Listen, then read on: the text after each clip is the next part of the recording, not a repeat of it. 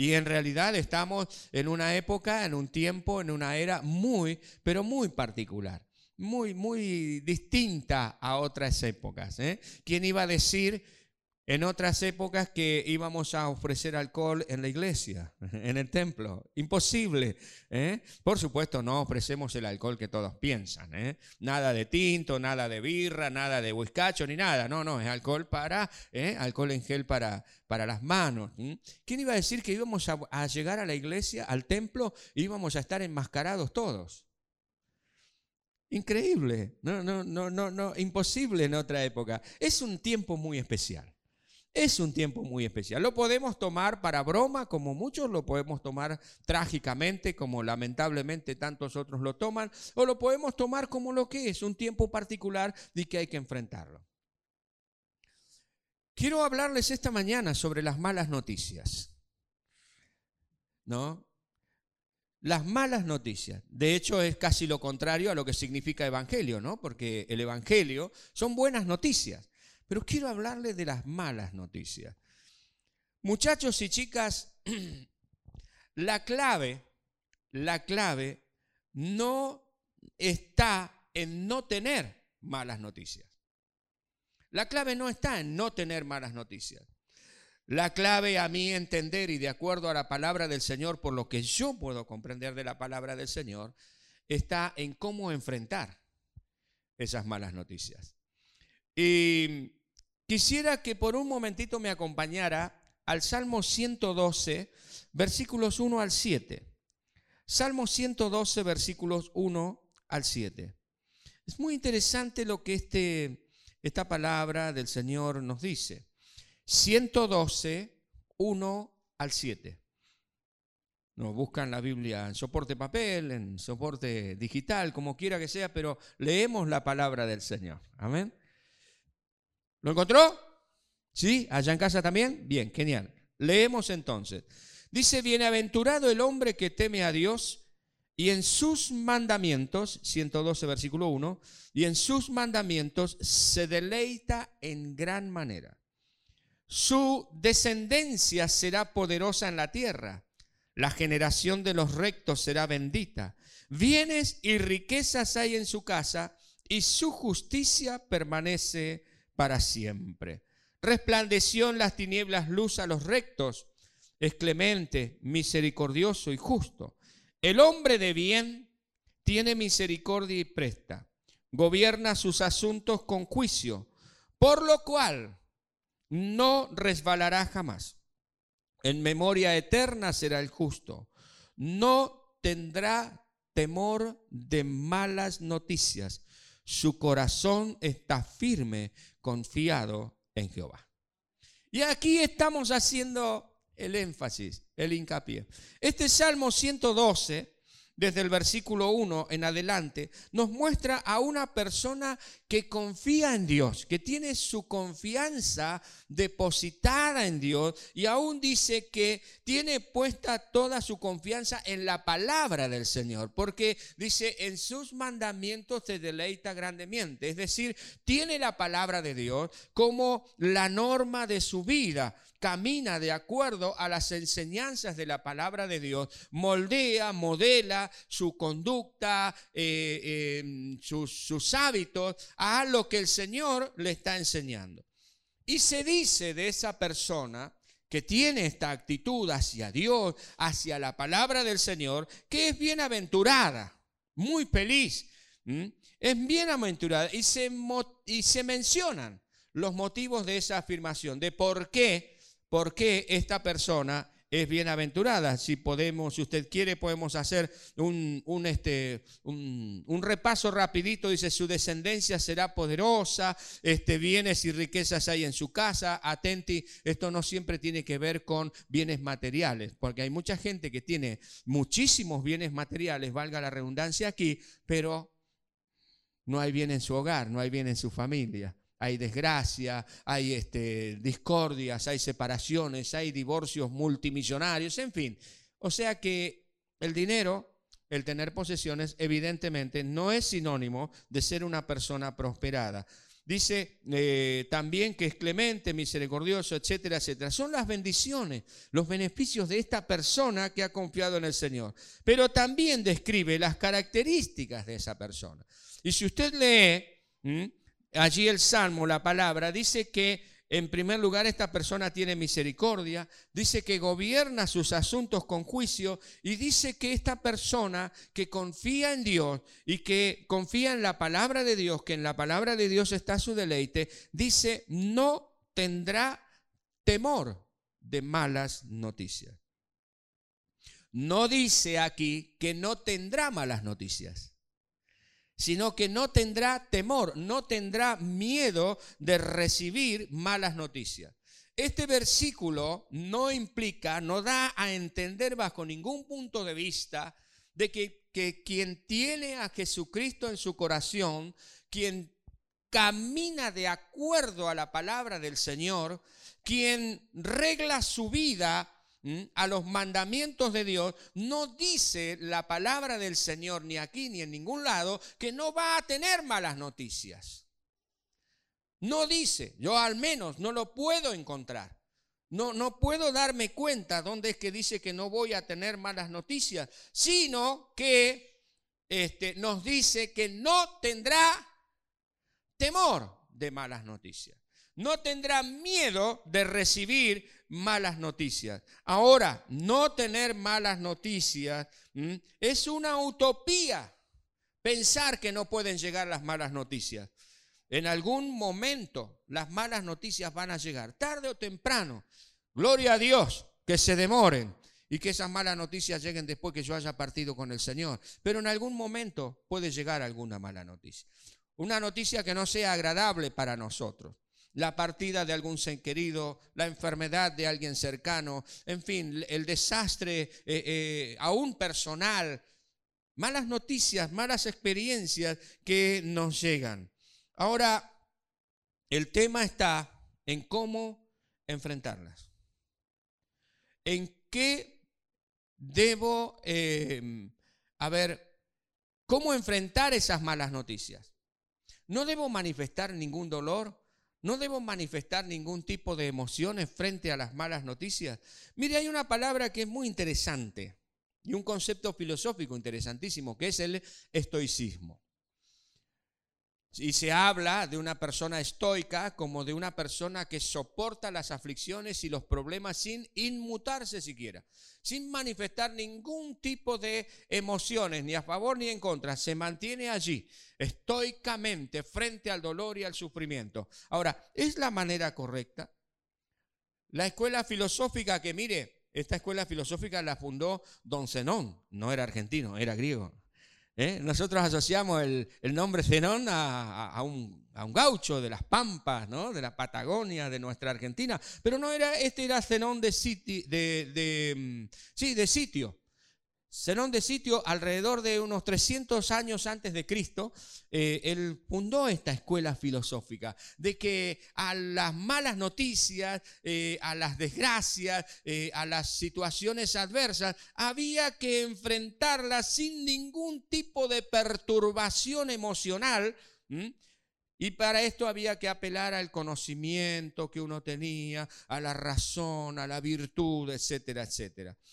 El estoicismo es la capacidad, es la fuerza de voluntad, ya dijimos, de soportar estas cuestiones sin manifestar ningún tipo de emociones. No, es como que no me duele, no me pasa. Esto no está pasando. Es como una especie de negación. Ahora, el Salmo 122 justamente nos muestra a una persona que está diciendo, yo no le tengo miedo, no le tengo miedo a las malas noticias. Y personalmente, si hay algo que a mí me impacta de la palabra de Dios, de la Biblia, la que usted tiene allí en su, en su dispositivo o en su mano en soporte papel, lo que me impacta es que me muestra la parte humana de cada uno de sus eh, protagonistas, podríamos decir así. Me impacta tremendamente esta situación porque nos muestra a las personas, la Biblia, cuando usted lee la palabra, nos muestra a las personas tal cual como son. No nos muestra una persona allí ideal que nosotros decimos yo nunca voy a poder alcanzar a ser como esa persona. Este, ¿qué, pasa que no? ¿no? Eh, algunos pensamos que por ahí eh, los apóstoles no tenían ningún problema, que no les, no, les dolía cuando le entraba un jején en el ojo, que, que, en fin, que no les picaban las picaduras de los mosquitos. Pensamos que, que eran personas que, wow, viven ahí arriba en un, en un, estado intermedio, son casi dioses y que nada les duele, nada les pica, nada les hace daño. La Biblia nos muestra otra cosa. La Biblia nos muestra personas como nosotros, que vivían como nosotros, que enfrentaban situaciones adversas como nosotros, que se dolían como nosotros, que lloraban como nosotros, este, pero cómo enfrentaban las situaciones difíciles. Y esto me impacta de la, de la, de la palabra del Señor. Y hay un personaje en la Sagrada Escritura, en el Antiguo Testamento, que es de quien quiero hablarles en esta mañana, que es de Nehemías. Aquí se nos muestra una historia muy interesante que nos puede ayudar a darnos cuenta cómo enfrentar las malas noticias, cómo enfrentar el trago amargo, cómo eh, actuar frente a estas situaciones de dolor o de angustia. Así que busque por favor el Nehemías capítulo 1. Mientras que usted lo busca, yo le cuento un poquitito de la historia que había pasado aquí. Habían pasado ya 70 años en que el pueblo estaba siendo esclavizado, había sido esclavizado por los babilonios y Nehemías era eh, un asistente del, gobierno actual, del presidente o del rey actual, como se le decía en aquel tiempo, el rey. Era un asistente, era quien le servía la copa. Y este era un mozo real. En determinada oportunidad vienen sus, amigos que habían ido a la tierra de Palestina, habían ido precisamente o puntualmente a Jerusalén. Y este Nehemías le dice, bueno, ¿cómo está todo por allí? Y las noticias que recibe fueron realmente catastróficas. Estaba todo mal. Estaba todo mal. El relato bíblico dice que los que quedaron de la cautividad allí en la provincia están en gran mal y afrenta, y el muro de Jerusalén ha sido derribado y sus puertas quemadas a fuego. Eso dice el versículo 3. Las noticias que recibió Nehemías, usted lo puede ver en el relato de, la palabra, Nehemías capítulo 1, dice, este, así, me dijeron versículo 3, me dijeron el remanente, los que quedaron de la cautividad allí en la provincia, Judea, están en gran mal y Mirá, está todo mal. Está todo mal, está todo patas para arriba. No hay nada, no hay seguridad, eh, hay vandalismo, estamos a merced de nuestros enemigos, los muros están derribados, no hay protección, no hay puertas en la ciudad. Estamos realmente, aquella situación es completamente deprimente. Es horroroso lo que está sucediendo allí. El versículo 4 nos cuenta y nos dice, cuando oí estas palabras, esas, sí, a ver, esas son malas noticias realmente.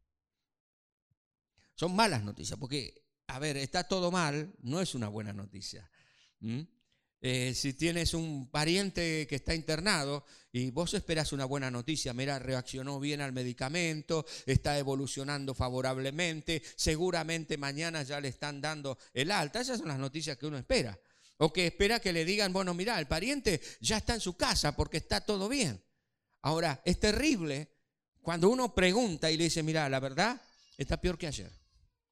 Y hoy seguramente va a estar mejor que mañana, porque mañana va a estar peor que hoy. Eso es lo que los médicos... Es una noticia que te, te viene, pero realmente como un balde de agua fría. Nehemías esperaba de que quienes le trajeran noticias, esas noticias fuesen, fuesen agradables, fueran, fueran buenas. Mirá, la ciudad está avanzando, estamos tratando de ir adelante, la gente está con buen ánimo, está segura, están progresando. No, le dijeron todo lo contrario. Estamos re mal, está todo mal. ¿Y cómo reaccionó Nehemías frente a esta noticia?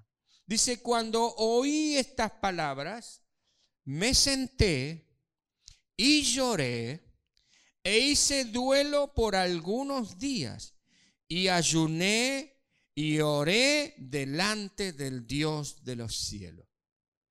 ¿Qué es lo que hizo Nehemías? Aquí encontramos la actitud de una persona que recibe malas noticias. Una persona como la que nos relata el Salmo 112. Una persona que ama, usted cuando lea el libro de Nehemías, porque estoy seguro que terminamos esta reunión y después del asadito del mediodía o del puchero del sándwich, lo que sea, porque eso no, no tiene este, importancia, este, usted va a ir corriendo a leer el libro de Nehemías para ver si lo que dice el pastor es verdad o no. Y está bueno que lo haga. ¿eh? Porque ahí entonces tenemos contacto con la palabra del Señor. Entonces va a ir y va a leer de que Nehemías era un hombre de oración de que Nehemías era un hombre que dependía de Dios, de que Nehemías se jugaba la vida por las cosas de Dios. Entonces Nehemías era el hombre, podríamos decir así, que nos describe el Salmo 112 que en la ley de Dios estaba su delicia, su agrado, y que él estaba siendo prosperado, y que entre otras virtudes él no tenía temor de malas noticias. Pero cuando le llegaban esas malas noticias, ¿cómo hacía? ¿Qué es lo que sucedió? Porque en realidad hay malas noticias y malas noticias. O sea, no todas las malas noticias son tan malas noticias. Hay algunas malas noticias que son malas, pero bueno, está. Pero otras noticias son realmente malas. Por ejemplo, una mala noticia puede ser anoche jugó Boca y perdió. Oh, pero no me afecta a mí. Está, perdió, listo, se terminó. A lo sumo, alguna gallinita, alguna cocó por ahí me puede cargar y me puede decir alguna cosa, por ahí nos reímos juntos. No tiene trascendencia. Otra cosa muy distinta es recibir la noticia de que se te cayó la casa. Es recibir la noticia de, algún desastre. Son, son dos, dos, malas noticias completamente distintas. Nehemías había recibido la segunda. Ahora, ¿qué fue lo que él hizo? Fíjese, Nehemías cuando escucha esto, dice la palabra del Señor, cuando oí estas palabras, me senté. Cuando oí estas palabras, me senté. Esta es la actitud de una persona que queda soqueado frente a la noticia, la envergadura de esa noticia. Quedó pasmado, duro. Una persona como usted o como yo. Cuando uno no sabe qué decir, no sabe cómo, cómo va a pilotear la cuestión, cómo la va a llevar adelante. Nehemías no salió corriendo, él se sentó. ¿Mm? Él se sentó, había quedado estupefacto por esta terrible noticia, en ese estado de shock. Ese sentarse es tomar tiempo para que pensar en lo que realmente está sucediendo. Lo peor que puede suceder es cuando uno recibe una mala noticia salir corriendo sin pensar qué es lo que va a hacer. Algunos salen corriendo inmediatamente, suceden accidentes, hay cosas a veces que, se tornan peores.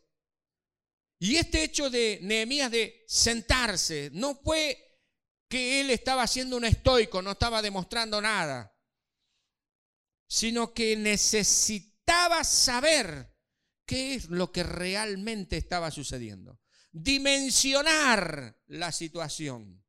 No salir a ciegas. El que sale a ciegas se choca. Algo siempre se choca. Y es muy, muy peligroso. Es tratar, este sentarse, es tratar de ordenar los pensamientos, los sentimientos, si es posible también entender lo que sucede. De hecho, muchas veces no podemos entenderlo. Muchas veces no lo podemos entender. No es posible entender. ¿Cómo, cómo uno entiende la, pérdida, por ejemplo, este, de, un ser amado que ha sido bueno, correcto, ejemplo, servicial y joven? No puede entender. Es, es, muy difícil de entender. Hay tantas preguntas que vienen. Entonces el hecho de, sentarse es, es, el hecho de, tomarse un tiempo para quizás pensar en el tema. ¿Cómo, cómo entender eh, eh, un acto de violencia hacia un bebé? ¿Cómo entender que alguien atropella a un niñito de tres años y después lo patea para que no le molesta y siga? ¿Cómo, cómo puede? Eso es, es algo que no se puede entender o que es muy difícil de entender. Pero ese, ese tratar, ese sentarse, ese es lo que hizo Nehemías frente a la catástrofe, frente a las malas noticias, es, vamos a sentarnos un momento. ¿Por qué? Porque uno tiene a Jesús en su corazón. Uno sabe que Dios es nuestro pronto auxilio, nuestro socorro, que Él es la firmeza de nuestra alma. Entonces Nehemías tomó ese recaudo de estar un momentito. Pero luego dice que no solamente se sentó, sino que hizo algo más. Me senté y lloré. Claro, esto es completamente contrario a lo que los estoicos dicen. El estoicismo lo que enseña, lo que dice, no, no, no hay que manifestar ningún tipo de emoción ni nada porque uno tiene que soportar, tiene que razonar lo que está sucediendo. Y te quedas con toda esa carga en tu corazón, en tu interior, que te termina enfermando y agravando tu propia situación. Miren hermanos y hermanas, las lágrimas, las lágrimas son la válvula de escape de nuestras emociones para descargar nuestras eh, tensiones internas. Las lágrimas las puso Dios. Y no es que quien llora es un debilucho, no. Fíjese el Señor Jesús cuando nos cuenta el Evangelio según San Juan capítulo 11, que al Señor al ver a la gente sufriendo y llorando a causa de la partida, de la muerte de Lázaro, dice que cuando Jesús vio todo esto, su corazón se estremeció. Y uno de los versículos más cortos de la Biblia dice San Juan 11:35, y Jesús lloró. No es el más corto, pero es uno de los más cortos por una letrita, no es el más corto. Jesús lloró. Jesús manifestó y Jesús no era un hombre débil. Pero este acto de llorar es el acto de descargar las tensiones internas y más todavía cuando uno lo hace delante del Señor. Así que si tú cuando recibes una mala noticia lloras, no tiene que importarte lo que digan los que están alrededor tuyo. Esa poca, poca relevancia tiene. Porque Dios está tratando contigo. Alguien me comentaba el otro día, dice, aún estamos tratando, aún estamos tratando de superar la situación vivida. A veces estamos por los rincones llorando. Y yo le digo, descarga tu corazón. Descarga tu corazón, descarga tu corazón. Es tan importante esto, cómo enfrentar malas noticias. Dios no espera superhombres. Dios espera hombres y mujeres tales cuales como somos y que podamos enfrentar y aún vencer las malas noticias. Vencer con nuestra propia vida. Ahora, hay algo más acá. Fíjese que Nehemías en el pasaje bíblico dice, me senté, lloré e hice duelo por algunos días. Como que alguien había fallecido, que alguien había partido a la eternidad. Este manifestar el dolor. Al considerar este, este pasaje, en ningún momento se nos transmite la idea de que lo que hizo Nehemías fue incorrecto.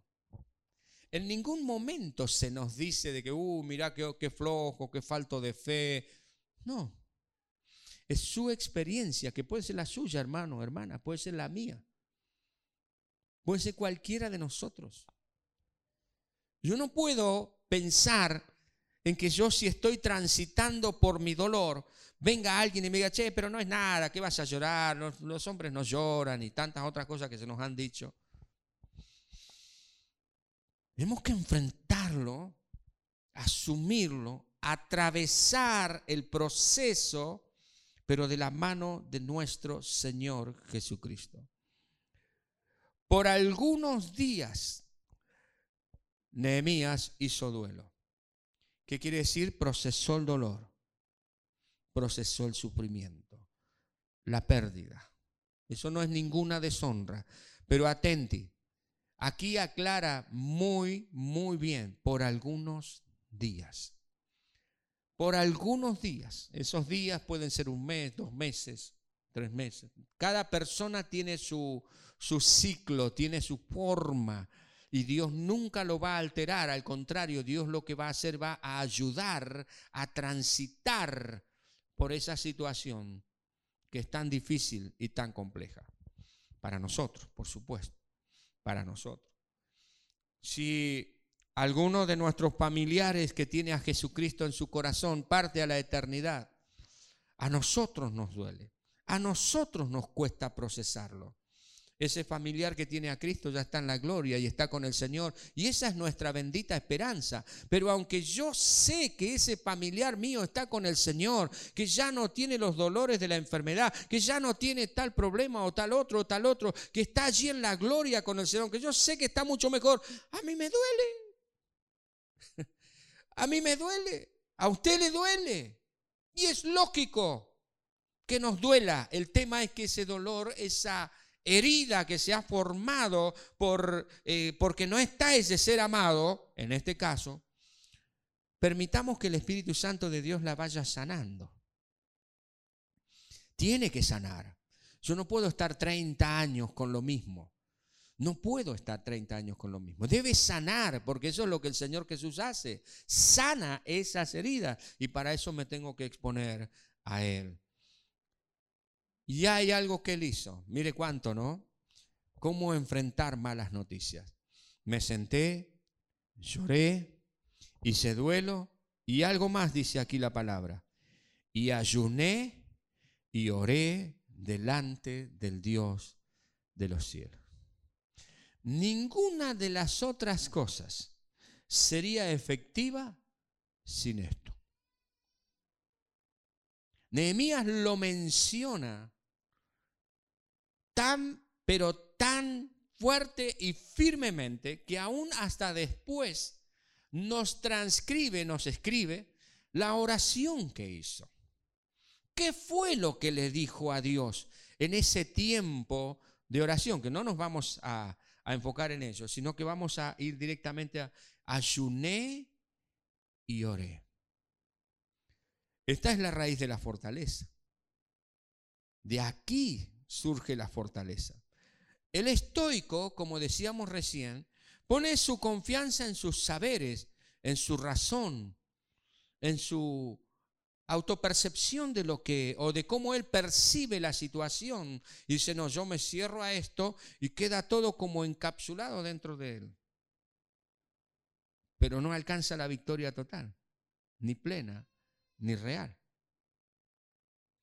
En cambio, Nehemías él lo que hizo fue confiar en Dios. Descargó todo ese dolor, descargó toda esa angustia, descargó esa desazón, esa frustración, la descargó delante del Señor. Oré y ayuné. Y aún más hizo él. Él le pidió perdón a Dios, Señor, hemos pecado, nos hemos equivocado, Señor, pero buscó al Señor.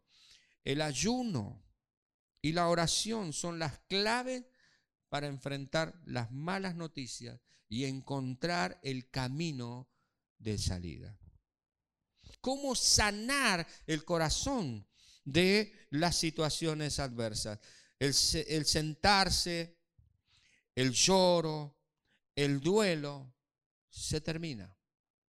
En algún momento tiene que terminarse. La búsqueda de Dios, hermanos y hermanas, renueva la fortaleza y el vigor nuestro. No busques en, algunos buscan ahogar sus penas, dicen, en el alcohol, en la droga, en alguna otra situación, pero eso es efímero, eso no ayuda.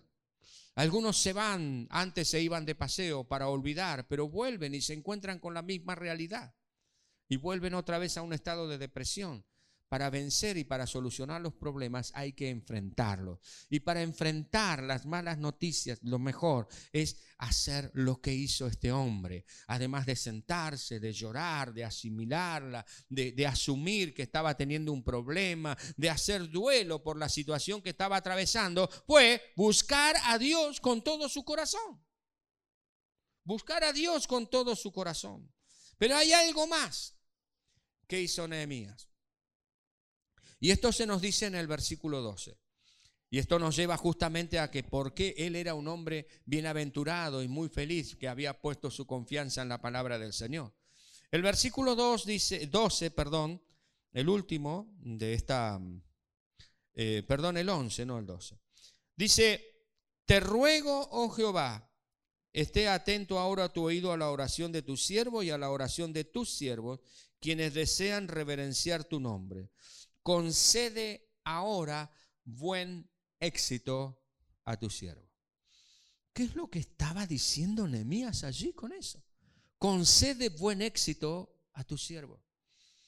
O oh, él había, su corazón estaba quebrado delante del Señor tomó el tiempo de luto, de duelo, tomó el tiempo de oración delante de Dios, pero aún allí hubo una renovación en él que lo llevó a levantarse nuevamente y a decirle, Señor, aquí estoy nuevamente en carrera, úsame, quiero hacer tu obra, no me puedo quedar allí metido en toda esa situación. Señor, en el nombre de Jesús, concédeme buen éxito. Señor, que pueda ser un instrumento en tus manos para bendecir a aquellos que tanto te necesitan. Él está otra vez en carrera, no quedó eliminado y ninguno de nosotros quedamos eliminados cuando recibimos una mala noticia. Hemos de procesarla, hemos de ponernos delante del Señor, hemos de buscar a Dios con todo nuestro corazón y esto hará que nuevamente tengamos las fuerzas renovadas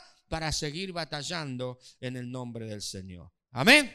Esto es lo que la palabra dice, es lo que Nehemías vivió y es lo que nos muestra la Biblia. Este libro que nos muestra a las personas tal y cual son, como usted y como yo. Nehemías pudo vencerlo en el Señor. El estoicismo no es la respuesta.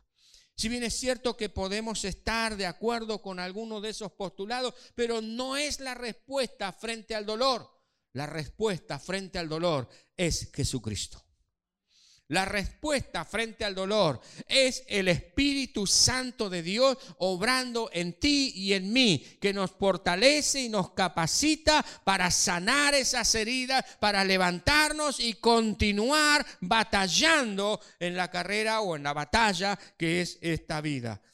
Muchachos y chicas, hermanos y hermanas, frente a las malas noticias, asumámoslas. No la niegues. No, no, acá no pasa nada. No, no está pasando algo. Si es necesario que llores, llora. Descarga tu corazón, descarga tus emociones. No estés allí atragantado, atragantada todo el día con esas lágrimas. No, tengo que demostrar fortaleza. Derrama, como dice Jeremías en Lamentaciones, derrama tu corazón como agua delante del Señor, porque en Él hay sanidad porque en Él, en Él hay fortaleza, pero no, no te escondas de Dios, no escondas tus emociones, deja que fluyan. Si es necesario tener duelo, tenlo, tenlo, pero que eso no se extienda por toda tu vida. Porque la situación por la que estamos atravesando nos va a catapultar a algo mucho mejor para nosotros, porque somos bienaventurados en el Señor. Y busquemos a Dios, busquemos a Dios, busca a Dios. Has recibido una mala noticia con respecto quizás a tu salud, tu economía, tu familia, algún ser querido, alguien, algo que te afecta profundamente y que te causó dolor y estás allí tratando de procesar y de, como dicen algunos, de aguantar. Pues bien, no lo aguantes en tus fuerzas. Corramos, corre al Señor Jesucristo. Ven a Él, ven a Él con tus dolores, ven a Él con tus penas, ven a Él con tu frustración, ven a Él con esa herida. Llora delante de Él, busca a Dios, aleluya, porque Él te da la cobertura suficiente y necesaria para superar esa situación. No te quedes en el lodo del sufrimiento, porque Él es nuestro pronto auxilio. Él socorre a los que le buscan, Él los levanta, Él los restaura, Él les da nuevas fuerzas. Comienza a mirar al Señor y Él te va a fortalecer. Malas noticias pueden venir, pero no tenemos temor de malas noticias. ¿Por qué? Porque Dios es nuestro auxilio, nuestro socorro, nuestra fortaleza, porque el Señor es el que nos levanta, porque el Señor ha prometido que estará con nosotros todos los días y hasta el fin del mundo. Jamás, jamás atravesaremos una situación difícil solos, a menos que nosotros queramos hacer. El estoico la pasa solo. El cristiano tiene a su Señor al lado de él. Y que cada vez que quiere venir esa situación allí, uno corre al Señor y el Señor le ayuda a enfrentar.